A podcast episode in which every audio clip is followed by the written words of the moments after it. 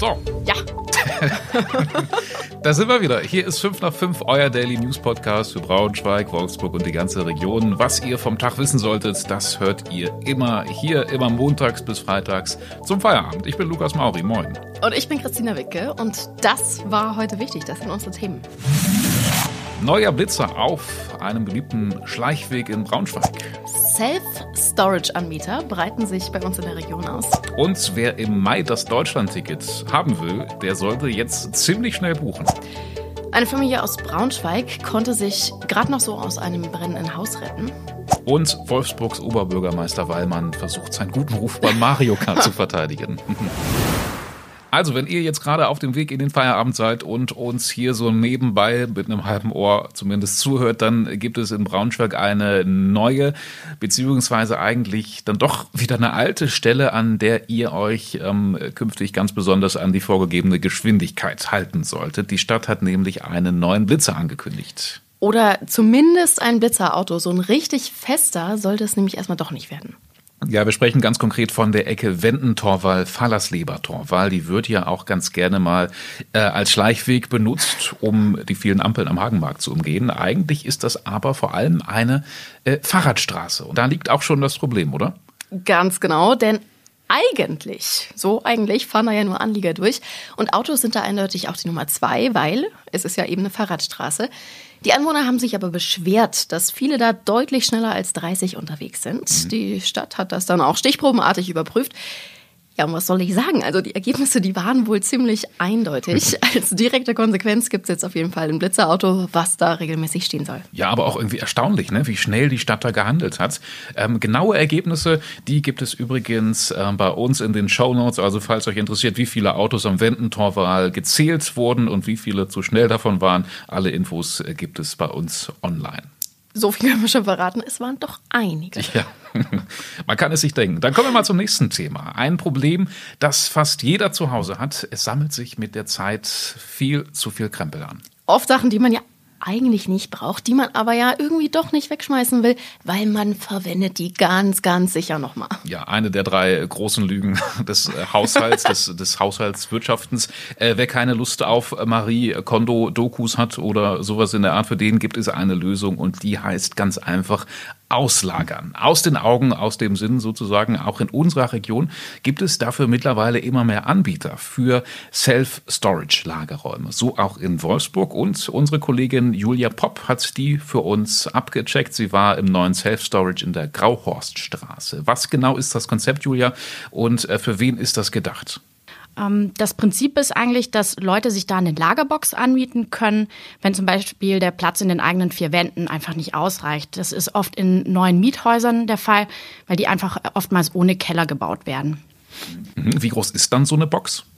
Also die Größen variieren total. Es gibt kleine Boxen mit einem halben Quadratmeter, also wirklich extrem klein, reicht dann eigentlich hauptsächlich nur für Akten oder Umzugskisten. Gibt aber auch größere Lagerräume mit bis zu 15 Quadratmetern ungefähr. Ah, okay. Lohnt sich das dann preislich? Was muss man dann bezahlen? Für so eine kleine Box unter einem Quadratmeter zahlt man so im Schnitt 20 Euro bis 30 Euro. Für größere Räume, so knapp 10 Quadratmeter, werden es dann aber auch schon schnell mal über 200 Euro. So viel hat früher mein WG-Zimmer gekostet.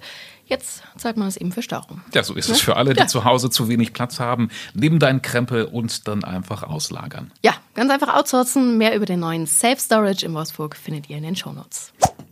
So, jetzt kommen wir zu einer Nachricht, die mich echt ziemlich gewundert hat und auch irgendwie gestresst. Ähm, Christina, im Mai startet ja jetzt schon das 49-Euro-Ticket. Das sind nur noch ein paar Tage. Ähm, wie sieht es bei dir aus? Gibt es schon Pläne? Willst du es dann schon direkt nutzen? Tatsächlich. Äh, ich habe einen Wochenendtrip geplant über den 1. Mai mit meiner kompletten Familie.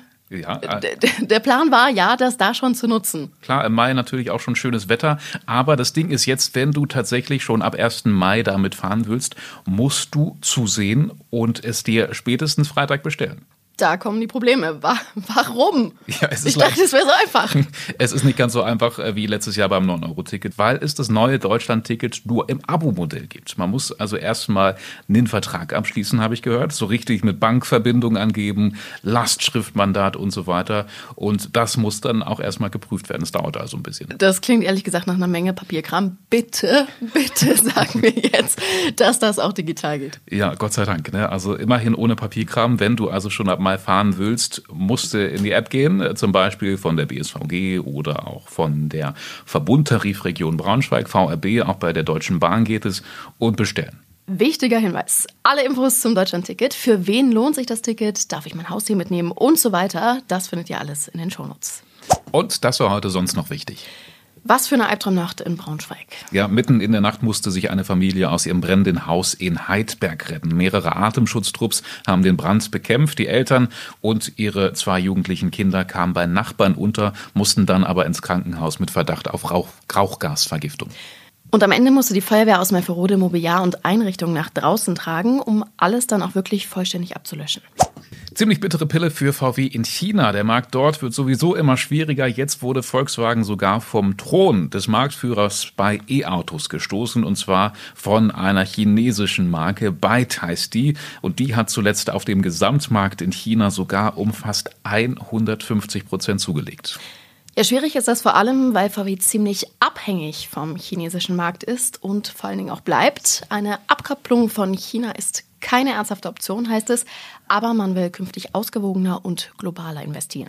Eine Milliarde für die Salzgitter AG, direkt überreicht von Wirtschaftsminister Robert Habeck. Mit dem Geld soll die Hütte als erstes deutsches Stahlwerk grün gemacht werden. Das hat Habeck heute auf der Hannover Messe gesagt, als er diesen Riesencheck offiziell überreicht hat. Funktionieren soll das dann mit Wasserstoff als Energieträger. Die Arbeiten laufen auch schon seit 2022. Die Salzgitter AG ist damit sowas wie ein Pionier in ganz Europa, Stahl mit Energie aus Wasserstoff herzustellen. Das gibt es in diesem Umfang bisher nirgendwo anders.